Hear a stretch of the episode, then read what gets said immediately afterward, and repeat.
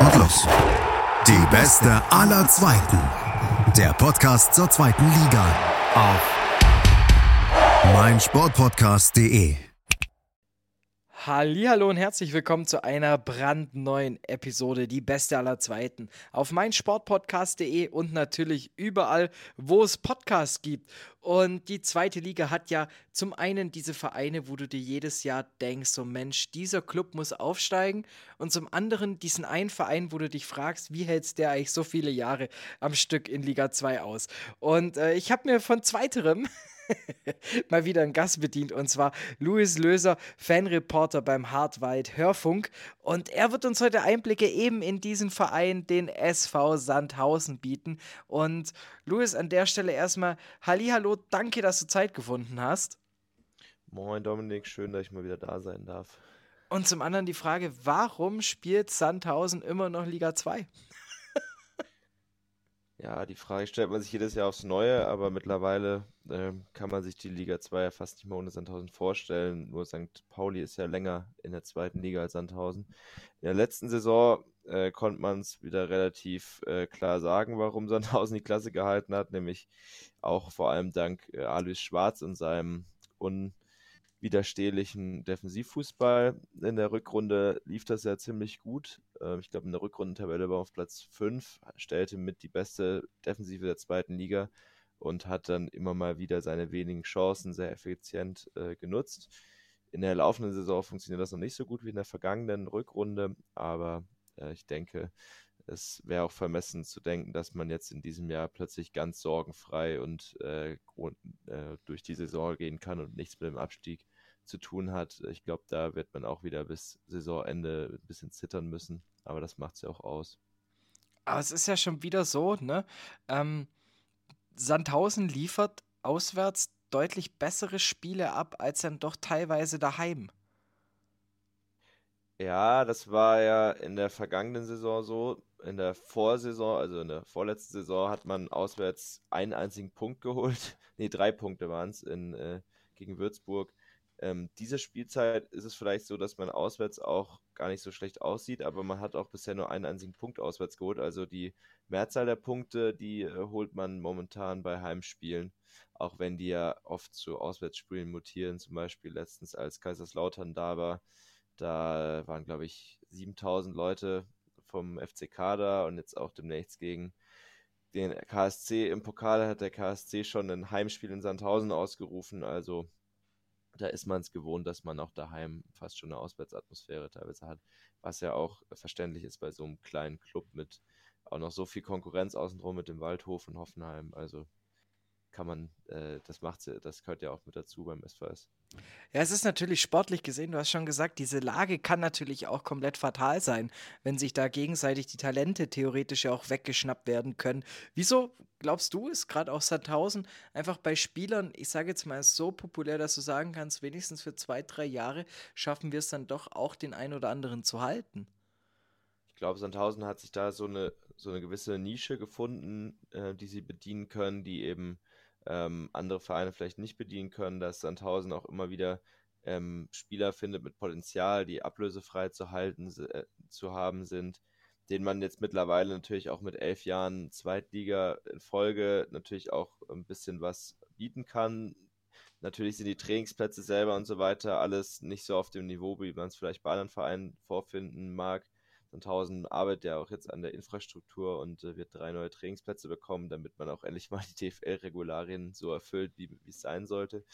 ähm, aber ich, ich denke auch, dass man mittlerweile einfach äh, viele Spieler vorzeigen kann, wie so ein Dennis Diekmeyer, der ja auch äh, ein halbes Jahr äh, vereinslos war, bevor er nach Sandhausen kam und auch nur Gutes über den Verein zu berichten hat.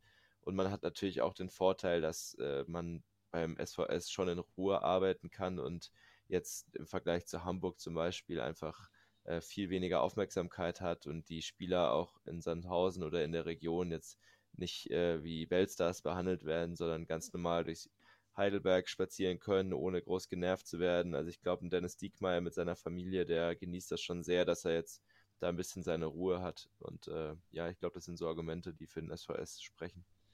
Während sich, wenn man sich so denkt, wie eng ja da oben dann auch schon wieder im im Rheingebiet, ne? Wie, also wie es dann ja auch schon wieder reinzieht mit den ganzen Vereinen und vor allem, du hast halt eben zum einen Baden-Württemberg, als eben auch zum Beispiel Rheinland-Pfalz oder hessische Vereine in der Nähe, wo du natürlich ja auch sagen kannst, hey, das ist ja schon fast ein Wunder, dass wir so lange Zweitliga spielen.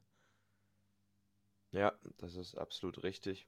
Sandhausen hat natürlich aber auch den Vorteil, dass man da relativ stabil eben jetzt seit elf Jahren in der zweiten Liga ist ähm, und nicht so eine Berg- und Talfahrt hinter sich hat wie vielleicht manch anderer Club. Also ich glaube, da kommt immer viel zusammen, aber es gehört sicherlich auch ein bisschen Glück dazu, dass Sandhausen sich da jetzt so lange halten konnte. Also ich glaube, ganz ohne Glück schafft man das auch nicht.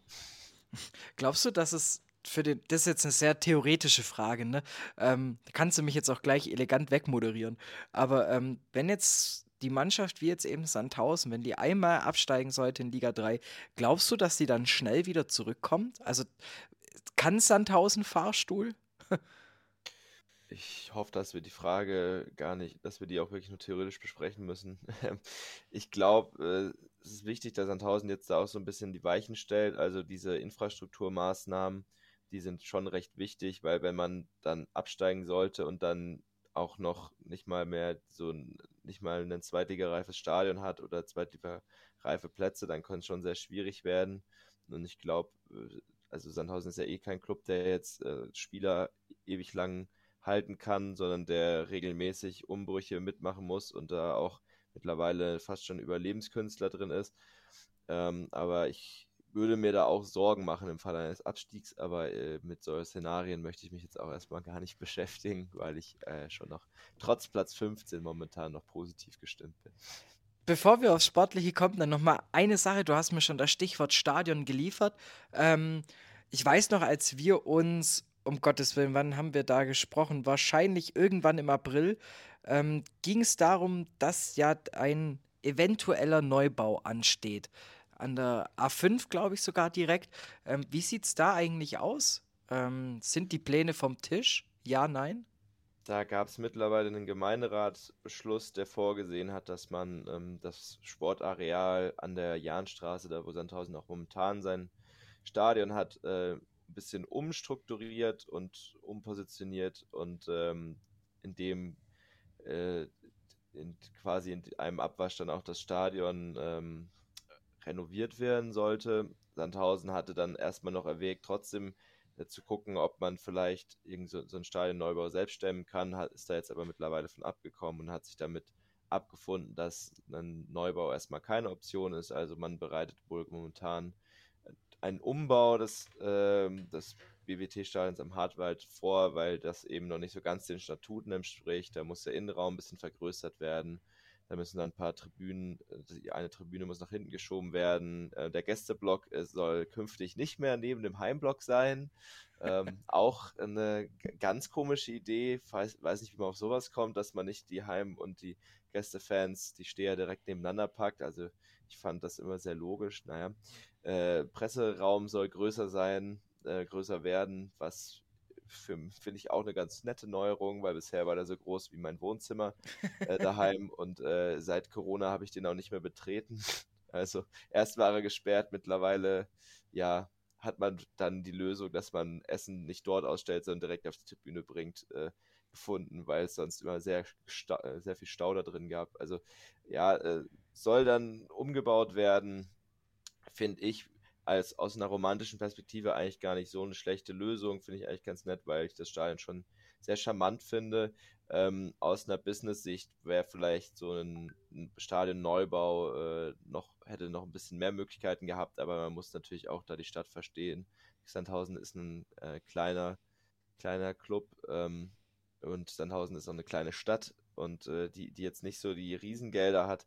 Äh, da verstehe ich, dass man dann auch nicht unbedingt einen Stadionneubau finanzieren möchte. Also, äh, also äh, der Präsident Machmeier hat sich wohl auch jetzt mit der Lösung anfreunden können und hat sogar lobende Worte für den Bürgermeister gefunden, nachdem er vorher die ganze Zeit öffentlich auch ein bisschen Drogen ausgesprochen hat, dass man ja theoretisch auch in benachbarte Gemeinden umziehen könnte, wenn das so nicht läuft, wie er es haben will. Ich weiß so, der Presseraum, ne, ähm, als wir bei dem DFB-Pokalspiel 2016 oder so, da mussten wir dann vor Anpfiff noch um, um, ums Spielfeld laufen, um da hinzukommen, weil der ja auf der anderen Tribüne auch noch lag. Ne? ähm, wie die Reportertribüne. Ja, ja, genau. Also der, die, die Reporterplätze, die befinden sich ja auf der Gegentribüne, auf der Invo-Tribüne und die äh, zumindest mittlerweile ganz so vor so fünf, sechs, sieben Jahren, da waren die noch woanders. Und äh, der Presseraum befindet sich genau einmal auf der anderen Seite, da wo die VIP, wo der VIP-Bereich ist. Also da musste man dann auch mal, muss man auch immer noch ein bisschen laufen. Aber war auch irgendwie ganz charmant, mal ein bisschen DFB-Pokal Rasen zu betreten. Hatte seinen eigenen Charme, muss man auch dazu sagen. Ähm, ich denke mal, völlig miserable Überleitung, nicht so einen ganz schönen Char äh, Charme hat ja jetzt die Tabellensituation. Ähm, wieder Rang 15. Ähm, man hat an sich wahrscheinlich eines der wegweisendsten Spielen vor sich und das ausgerechnet gegen Fürth. Ne? Wenn man das vor der Saison gedacht hätte ähm, oder gehört hätte, hätte man auch gedacht, ja gut, da kannst du eigentlich, da musst du nichts mitnehmen aus diesem Spiel vom Bundesliga-Absteiger. Jetzt musst du sagen, musst du ja fast dreifach punkten, um einfach dir mal wieder ein bisschen Luft zu holen. Ja, und dazu kommt ja auch noch, dass Fürth jetzt, nachdem sie ja auch einen extrem schlechten Lauf hatten, jetzt zuletzt gewinnen konnten und auch noch gegen Paderborn. Also haben jetzt auch nicht unbedingt den Anschein gemacht, als wären sie komplett abzuschreiben und äh, Sandhausen hat jetzt auch nicht die beste Bilanz gegen Fürth. Ähm, ich würde mir jetzt einfach wünschen, dass man jetzt auch offensiv wieder ein bisschen mehr zustande bringt, weil die Defensive, die war bisher auch nicht komplett schlecht. Man hat ja nur 13 Gegentore kassiert in neun Spielen, was für einen Club wie Sandhausen in Ordnung ist, aber man hat dann halt fünf Spiele immer mit einem Torunterschied verloren, also immer die knappen Duelle nie so ganz für sich äh, entscheiden können, was eben auch daran liegt, dass man vorne viel zu harmlos ist. Das gehört natürlich auch ein bisschen mit, äh, ist natürlich auch eingepreist bei diesem, bei dieser Defensivtaktik von Alois Schwarz, aber man spielt dann auch teilweise die Konter zu schlampig aus. Also wenn man dann von mir aus nur zwei oder drei Offensivspieler mit nach vorne nimmt bei so Kontern, ist ja okay, aber dann sollten wenigstens die Pässe ankommen und das saß bisher auch nicht so ganz. Dann ähm, konnte der Abgang von Pascal Testrode auch nicht so ganz kompensiert werden bisher. Weder Matej Pulkrab, der bisher noch immer kein Tor erzielen konnte, noch ähm, Kemal Ademi, der leider auch kurz nach seiner Verpflichtung sich eine Knieverletzung zugezogen hat und erstmal ausgefallen ist, konnten da äh, Abhilfe schaffen. Der einzige, der so richtig überzeugt bisher ist David Künzombi. Ähm, und der hat ja beim HSV noch deutlich defensivere Rollen eingenommen. Bei Sandhausen ist er gerade der Top-Torschütze ähm, und bildet da immer mal wieder ein ganz gutes Duo mit seinem Bruder. Also, das zeigt schon Sandhausen.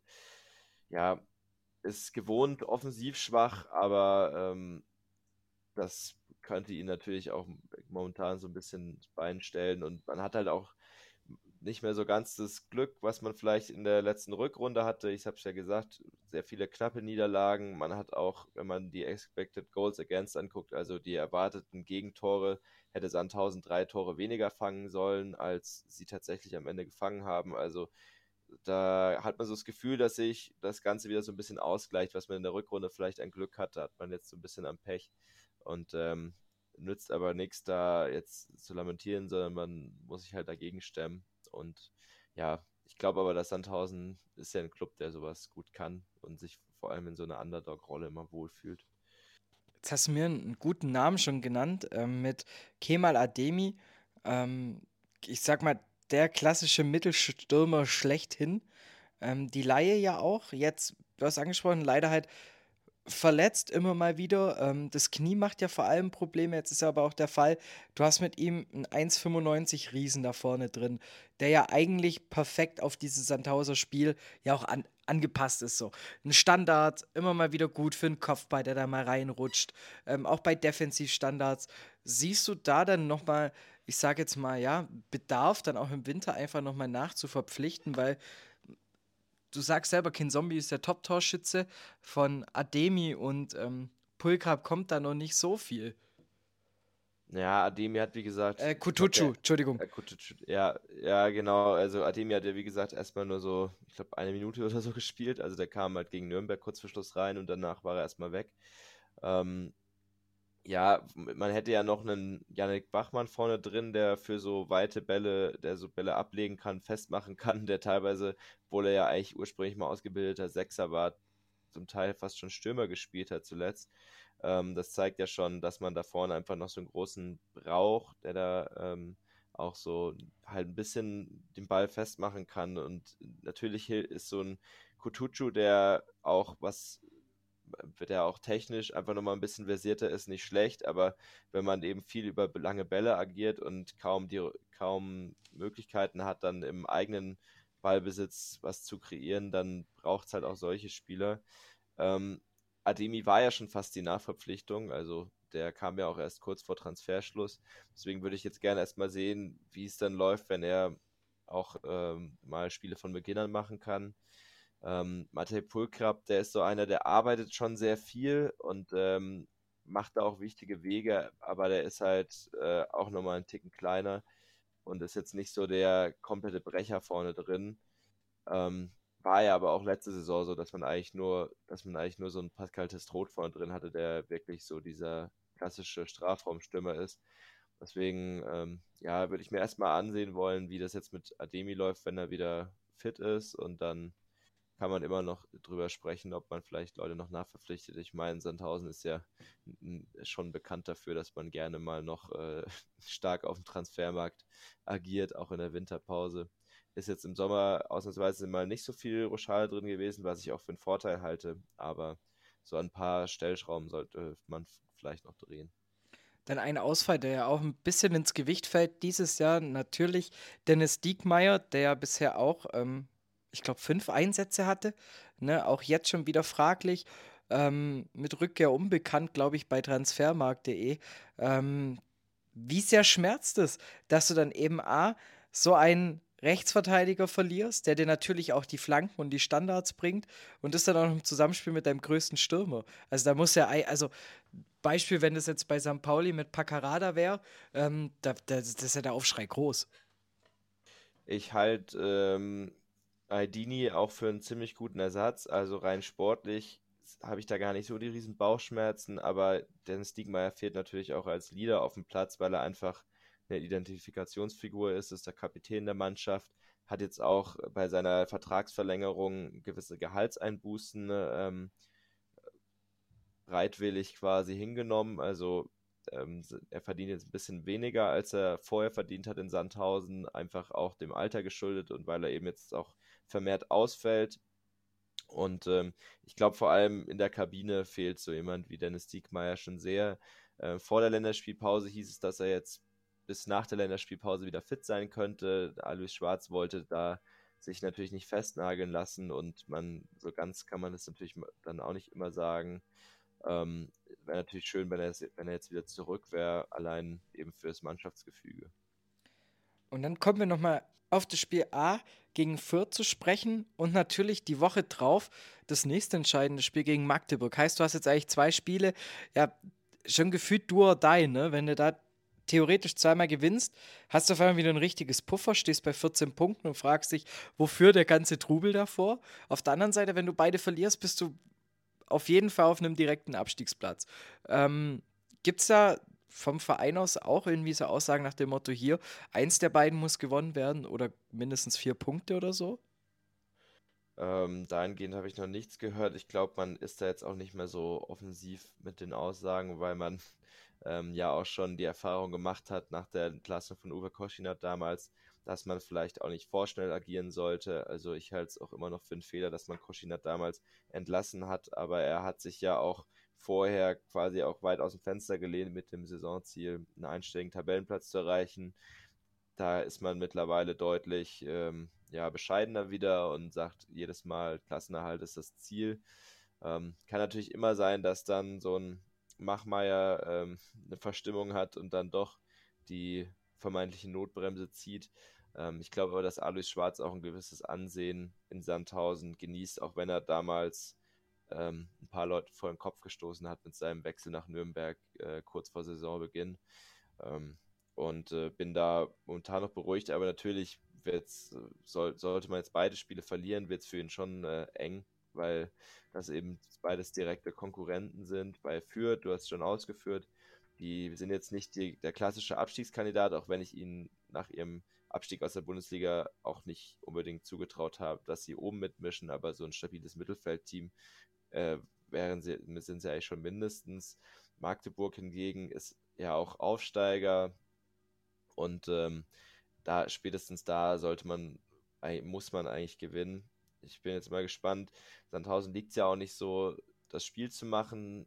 Da könnte ihn Fürth vielleicht auch als Gegner entgegenkommen, weil Fürth ja schon eher einen konstruktiven Ansatz hat. Also bin mal gespannt. Ich hoffe, es gibt vielleicht dann den ersten Auswärtsdreier dieser Saison.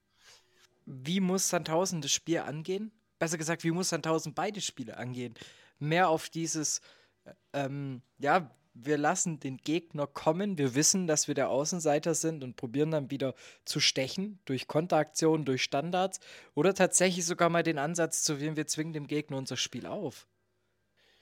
Ich würde mir das wünschen, dass man vielleicht mal einen aktiveren Part einnimmt. Die Frage ist halt immer, wie realistisch das ist. Ähm, ich glaube, momentan ist Sandhausen nicht in der Lage, so, so eine Taktik zu fahren, auch wenn man vielleicht die Spieler dafür hätte, aber da sind sie einfach nicht eingespielt genug. Das sieht man auch teilweise in Spielen, wenn sie dann doch mal längere Ballbesitzphasen haben, haben sie auch einfach wenig Ideen, wie sie, was sie damit anfangen sollen. Ähm, perspektivisch wäre es, glaube ich, schon äh, wichtig, dass man da auch ein bisschen mehr, äh, dass man da ein bisschen seine, seine Palette ein bisschen erweitert, weil man eben, ja, wenn dann der Gegner genauso wenig mitspielen will, dann wird das eben so ein Krampfspiel, wie zum Beispiel gegen Kaiserslautern, was dann am Ende 0-0 ausgeht. Und ich kann mir auch gut vorstellen, dass die nächsten Spiele ähnlich krampfig werden. Ähm, aber wenn man dann eben die gewisse den gewissen Kampf wieder mit reinbringen kann. Das wäre schon echt wichtig. Vor allem habe ich das Gefühl gehabt zuletzt, dass Sandhausen in der zweiten Hälfte immer so minimal eingebrochen ist. Man hat ja auch im Liga-Vergleich die schlechtesten Lauf- und Sprintwerte. Das war auch schon im vergangenen Jahr so. Man darf das auch nicht zu hoch hängen. Ich hatte da mal mit unserem Videoanalysten gesprochen. Äh, der meinte, ja, aber dafür haben wir ja auch die geringste Netto-Spielzeit. Ähm, da kann man dann auch weniger laufen. Aber es ist trotzdem so, dass, ja, dass es hoffentlich eher eine Einstellungssache war als eine Fitnesssache, weil das eine würde heißen, sie haben einfach nicht genug gewollt und das andere heißt, sie können es einfach nicht so, nicht, nicht besser. Ähm, und äh, da würde ich gerne nochmal sehen, dass sie, dass sie einfach auch ein bisschen merken, wie ernst vielleicht auch die Lage ist, auch wenn man eben jetzt nach neun Spielen noch nicht äh, komplett die Alarmglocken läuten sollte, ähm, aber dann eben bisschen mehr auch diesen Kampfgeist auf den Rasen bringen, weil ich glaube, über die spielerische Komponente funktioniert es bei Sandhausen leider einfach nicht. Ja, vor allem Kampf ist ja auch das richtige Stichwort. Also wenn eine Mannschaft ja vor allem sehr kämpferisch betont auf dem Platz agiert, dann ist es vor allem Magdeburg, die halt der übernächste Gegner sind. Und äh, ich glaube, da, da sehe ich einen Riesenvorteil, wenn auch Diekmeyer zurückkommt, ähm, dass du einfach wahrscheinlich sehr, sehr viele Standards haben wirst. das ja. wird zwangsläufig darauf rauslaufen. Ja, und Sandhausen hatte ja auch äh, eine richtig gute Bilanz nach Freistößen mit drei Toren nach Freistoß und ist ja auch bekannt für seine Standardstärke. Ich meine, man hat Jumic, äh, Girov hinten drin, man hat Yannick Bachmann, einen richtig großen Spieler, Ademi, wenn er dann mal wieder auf dem Platz stehen sollte. Also ein Haufen Spieler, die da äh, die, die verwerten können und genauso mit einem Okorochi auch Spieler, die den Ball eben scharf aufs Tor bringen können. Also über Standards wird es am häufigsten gefährlich beim SV ist. Dann würde ich sagen, hoffen wir mal auf viele Standards für die nächsten zwei Spiele. Ähm, aber ohne Ergebnistipp kommst du natürlich nicht raus. Ähm, deshalb, was glaubst du? A, erstmal gegen Fürth. Wie wird dieses Spiel laufen? Kommt der Auswärtsdreier? Mhm, ich will mich da noch nicht zu weit aus dem Fenster lehnen. Ich denke, äh, so ein 1-1 ist gut möglich. Hilft vielleicht beiden Teams nicht mega weiter, aber mühsam ernährt sich das Eichhörnchen. Also auch gegen St. Pauli war ich dann am Ende zufrieden mit dem 1-1, vor allem wenn man sich den Spielverlauf angesehen hat. Und dann gegen Magdeburg? Ja, ist natürlich auch immer abhängig, wie jetzt das nächste Spiel läuft, ne? Aber ich, ich ja, muss ja eigentlich ein Sieg sein. Also das Spiel muss man schon gewinnen, daheim gegen einen Aufsteiger. Ja, wieder so ein ekliges Spiel, wahrscheinlich so ein 2-1 oder so. Also klares, ich glaube, einen klaren Sieg wird es bei Sandhausen bald also in, in nächster Zeit eher nicht geben.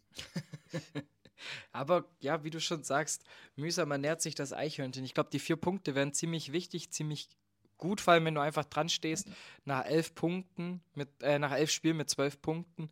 Ähm, bringt wieder ein bisschen Ruhe rein in das Ganze. Ähm, man sieht es ja auch, also jetzt nach neun Spieltagen, natürlich, man kann nichts sagen, hast du vollkommen recht. Aber äh, wie sagt man ja so schön, der Trend is your friend. Und der ist halt dann nach neun Spieltagen schon ablesbar. Von dem her bin ich wirklich gespannt, weil zum einen, ich kann mir nicht vorstellen, dass Fürth ähm, die ganze Zeit da hinten drin stehen wird. Ich glaube, irgendwann wird der Moment kommen, wo auch bei Fürth wieder einfach so ein bisschen der Knoten platzt und die dann halt auch regelmäßig einfach wieder punkten. Und ähm, dann ist halt schon wieder eine Mannschaft da unten, die dir entbuchsen könnte. Und ich glaube, dass dieses Jahr tatsächlich eins der schwersten Jahre für ein SVS wird. Da hoffe ich mal, dass du Unrecht behalten wirst. Aber ähm, ja, sehe ich ähnlich. Ich meine, ich glaube, es wird auf jeden Fall auch aus Fürther Sicht ein komplett anderes Spiel als gegen Paderborn, weil Paderborn eben immer mit offenem Visier spielt, äh, einen sehr offensiven Ansatz hat. Die Räume werden sie gegen Sandhausen auf keinen Fall bekommen. Ähm, ich kann mir auch gut vorstellen, dass die sich da lange die Zähne ab, äh, ausbeißen werden an Sandhausens Abwehr und dann äh, ist es hoffentlich mal wieder der SVS, den man dann aus der letzten Rückrunde vor allem kennt, der dann eben eiskalt seine Chancen nutzt. Ähm, wäre aus meiner Perspektive zumindest wünschenswert. Dann ist die letzte Frage von mir. Bist du am nächsten Spieltag auch hinter Mikro zu hören? Ich bin tatsächlich hinter Mikro. Ich fahre sogar äh, in die ehemalige Trolley-Arena oder Playmobil-Stadion oder ich glaube, jetzt heißt es einfach nur noch äh, Rohnhof. also in Fürth vor Ort mit dem Hartwald Hörfunk gerne einschalten. Wir fangen immer 10 Minuten vor Spielbeginn an, also um 12.50 Uhr gibt es uns auf die Ohren auf svs1916.de. Mich und meinen Kollegen äh, Marco Müller, der uns seit dieser Saison verstärkt. Ähm, auch sehr schöne Ergänzung und äh, da freue ich mich schon drauf. Den Link klatsche ich auf jeden Fall mit in die Show Notes. Heißt, äh, klickt da dann auf jeden Fall mal vorbei. Ich finde allgemein Fanradios und ähm, Vereinsradios immer sehr, sehr interessant. Ich finde es auch immer interessant, vor allem, ähm, weil du halt, ja, du, du bist viel näher am Verein dran. Du kriegst auch viel mehr Infos mit. Von dem her, ich kann da nur Werbung machen für alle Vereine, die sich auch trauen, einfach ein Fanradio zu etablieren. Jo, in diesem Sinne, ähm, bevor ich jetzt hier noch anfange, eine, eine Kanzlerrede auf, auf Hörfunk und auf Fanradios zu machen und auf den SVS, würde ich sagen, komme ich mal langsam hier zum Ende. Luis, vielen Dank dir für die Zeit, für die Einschätzung, für die, ja, auch Einschätzung der Lage beim SVS und wie sich das Ganze gehört. Ich ziehe jetzt mein Mikro runter, sag schon mal Tschüss an alle da draußen und die letzte Worte, die letzten Worte des Gesprächs und des Podcasts, die gehören dir. Ja, vielen Dank. Den, die Möglichkeit für die schamlose Eigenwerbung hast du mir schon gegeben. Deswegen bleibt mir gar nicht mehr so viel zu sagen, außer ja, bleibt gesund, seid lieb zueinander und äh, hoffentlich bis bald. Und los. Die beste aller Zweiten. Der Podcast zur zweiten Liga. Auf meinsportpodcast.de